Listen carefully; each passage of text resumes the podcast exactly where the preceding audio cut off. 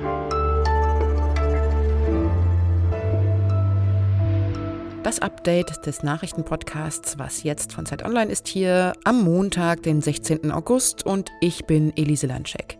Bei mir geht es heute natürlich vor allem um die Lage in Afghanistan. Ich versuche heute im Gespräch mal die Frage zu klären, wieso die afghanischen Truppen so schnell aufgegeben haben.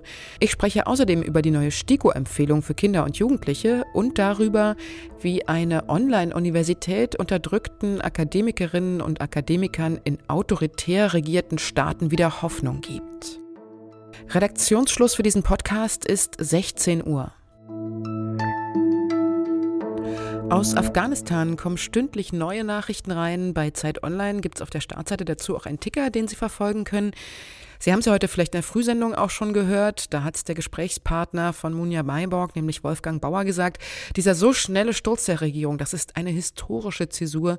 Nur wenige haben damit gerechnet. Und wie es dazu kommen konnte, darüber sprechen wir gleich. Aber hier kommt noch mal ganz kurz das Neueste der letzten Stunden zusammengefasst.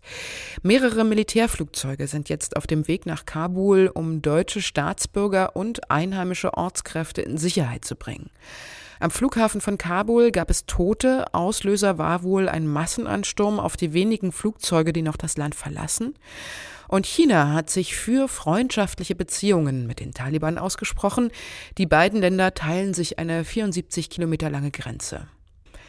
Thomas Wiegold ist freier Journalist in Berlin mit dem Schwerpunkt Verteidigungs- und Sicherheitspolitik und sitzt gerade für Zeit Online an einem Artikel über den schnellen Rückzug der afghanischen Armee.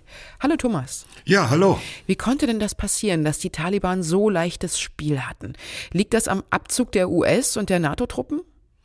Das ist sicherlich ein Bündel von Gründen und ja, der äußerst rasche und äh, man muss auch sagen ein bisschen planlose Abzug sowohl der USA als auch der anderen NATO-Truppen hat das Ganze zumindest beschleunigt, wenn nicht im Wesentlichen ausgelöst. Der Abzug war ja zunächst in den USA, dann aber auch in anderen Ländern, vor allem innenpolitisch motiviert. Also es ging da weniger um die Situation, um die äh, Bedingungen im Land, äh, um die Lage in Afghanistan. Es ging darum, innenpolitische Zusagen zu erfüllen. Wir holen unsere Soldaten nach Hause und das war äh, die, die, die Hauptmotivation und dann hat das dazu geführt, bloß raus, egal wie es hier aussieht. Hm. Die afghanische Armee, die ist ja nicht klein, die besteht ja offiziell aus 300.000 Soldaten und denen gegenüber stehen nur schätzungsweise 75.000 Kämpfer der Taliban. Rund 83 Milliarden Dollar haben die Vereinigten Staaten in Ausrüstung und Ausbildung des afghanischen Militärs gesteckt und dennoch ergab sich die afghanische Armee am Ende ohne Gegenwehr den Taliban. Wie lässt sich denn das erklären? Nun, äh, schon bei der Zahl über 300.000 muss man genau hingucken. Das ist äh, die Zahl auf dem Papier. Wie stark die einzelnen Verbände der afghanischen Armee tatsächlich waren und vor allem wie stark sie am Ende in den letzten Wochen und Monaten waren, das wird man wahrscheinlich nie so genau wissen. Es gab schon immer die sogenannte Attrition Rate, dass Soldaten einfach nicht erschienen, weil sie bei ihren Familien geblieben sind, was auch eine Rolle gespielt hat. Der Sold äh, kam entweder spärlich oder höhere Dienste, gerade höhere Ränge haben sich ihren Anteil davon genommen. Das hat die Motivation einfach noch weiter gedrückt. Und am Ende galten eigentlich nur die Spezialkräfte, die sogenannten Kommandos, und die afghanische Luftwaffe als wirklich einsatzfähig und schlagkräftig, da ist aber das Problem zum Beispiel bei der afghanischen Luftwaffe, die war völlig abhängig von amerikanischen Unternehmen, bei der Wartung insbesondere, und ohne die Unterstützung dieser zivilen Contractors aus den USA sind dann viele Hubschrauber, viele Flugzeuge einfach am Boden geblieben. Das alles zusammengenommen hat dazu geführt, dass ganz offensichtlich weite Teile, große Teile der afghanischen Streitkräfte gesagt haben, wir halten unseren Kopf nicht hin für dieses System, für dieses korrupte System. So wurde das teilweise empfunden. Äh, eine Spitze in Kabul, die uns irgendwo verheizt und dann äh, lassen wir es lieber sein. Hm. Wir haben ja letzte Woche hier bei Was Jetzt auch schon über die geopolitischen Interessen der Anrainerstaaten von Afghanistan gesprochen, zum Beispiel über China, Pakistan oder Russland, die einer Zusammenarbeit mit den Taliban gar nicht so abgeneigt sind, beziehungsweise durchaus Interesse daran haben könnten. China hat ja jetzt auch gesagt, sie begrüßen eine freundliche Beziehung mit den Taliban. Gibt es denn Hinweise darauf, dass das mit der schnellen Aufgabe der Regierung jetzt auch zusammenhängen könnte? Nun, konkrete Hinweise gibt es bisher nicht und man muss ja auch sehen, sowohl China, aber vor allem Russland haben vor allem Interesse daran, dass kein neuer Unruheherd in ihrer Nachbarschaft entsteht. Gerade Russland zum Beispiel achtet sehr penibel darauf, dass nicht äh, islamistische Strukturen übergreifen auf andere zentralasiatische Länder, sozusagen auf ihren Hinterhof.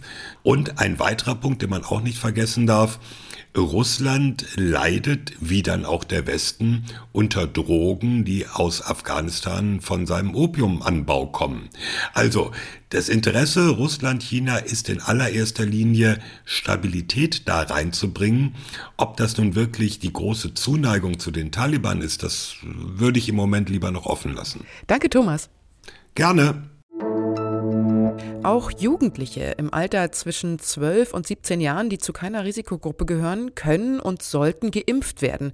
Das hat die Ständige Impfkommission STIGO heute empfohlen und damit ihre vorherige Empfehlung aktualisiert.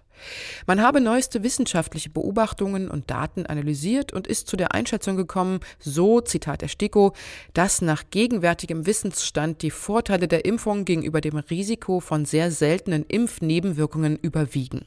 Bundesgesundheitsminister Jens Spahn begrüßte das als gute Nachricht. Eltern und Jugendliche haben damit eine klare Empfehlung, sich für die Impfung zu entscheiden, hat er gesagt. Doch laut einer Studie der Krankenkasse Pronova BKK wollen auch nach der STIKO-Empfehlung nur 60 Prozent der Eltern ihre Kinder impfen lassen. Die Zahl der Todesopfer nach dem schweren Erdbeben in Haiti muss wieder nach oben korrigiert werden. Etwa 1300 Tote haben die Behörden bis Redaktionsschluss gezählt. 5700 Menschen wurden verletzt, Hunderte werden aber noch vermisst. Jetzt ist es auch so, dass noch ein Tropensturm heranzieht. Das könnte dem Karibikstaat zusätzlich noch schwere Regenfälle und Überschwemmungen bringen. Das erinnert alles ein bisschen an das Erdbeben vom Januar 2010, das übrigens eine geringere Stärke hatte, bei dem in Haiti mehr als 200.000 Menschen ums Leben gekommen waren. Was noch? Wenn autoritär geführte Regierungen die Freiheitsrechte einschränken, dann sind Menschenrechtler und Akademikerinnen oft besonders von Unterdrückung betroffen. Viele dürfen nicht mehr arbeiten, werden bedroht oder müssen das Land verlassen, weil sie um ihr Leben fürchten. So war es zum Beispiel auch nach dem gescheiterten Militärputsch von 2016 in der Türkei. Da ging ja die türkische Regierung gegen Akademikerinnen und Akademiker vor. Die haben sich zusammengeschlossen und in Kooperation mit deutschen Universitäten die sogenannte Off-University gegründet. Das ist eine reine Online-Universität, in der die Dozentinnen und Dozenten, die mit Arbeitsverbot belegt wurden, weiter unzensiert und offen ihre Kurse zum Beispiel zum Thema Demokratie, Meinungsfreiheit oder Frauenrechte halten können. Das machen sie oft aus dem Exil heraus, manche sind aber auch noch im Land selbst. Die Seminare sind dann kostenlos und werden von deutschen Universitäten voll anerkannt. Studierende können dort also ganz normal ihre Punkte und Zertifikate für den Abschluss sammeln. Inzwischen sind dort nicht nur Dozenten aus der Türkei aktiv, sondern auch aus anderen autokratischen Regimes, wie zum Beispiel Belarus, Syrien und Aserbaidschan und vielleicht kommen ja demnächst auch noch ein paar andere Länder hinzu. Das war's mit Was jetzt für heute. Unsere Mailadresse für Ihre Fragen und Kommentare lautet wasjetzt.zeit.de. Tschüss und bis bald, sagt Ihre Elise Landschek. Hier noch eine Stimme einer Dozentin von der Off University, die von der Türkei mit Arbeitsverbot belegt wurde. We were labeled as terrorists by the Turkish government. Many of us lost their jobs. Most of us received prison sentences and some of us have lost their passports and cannot travel.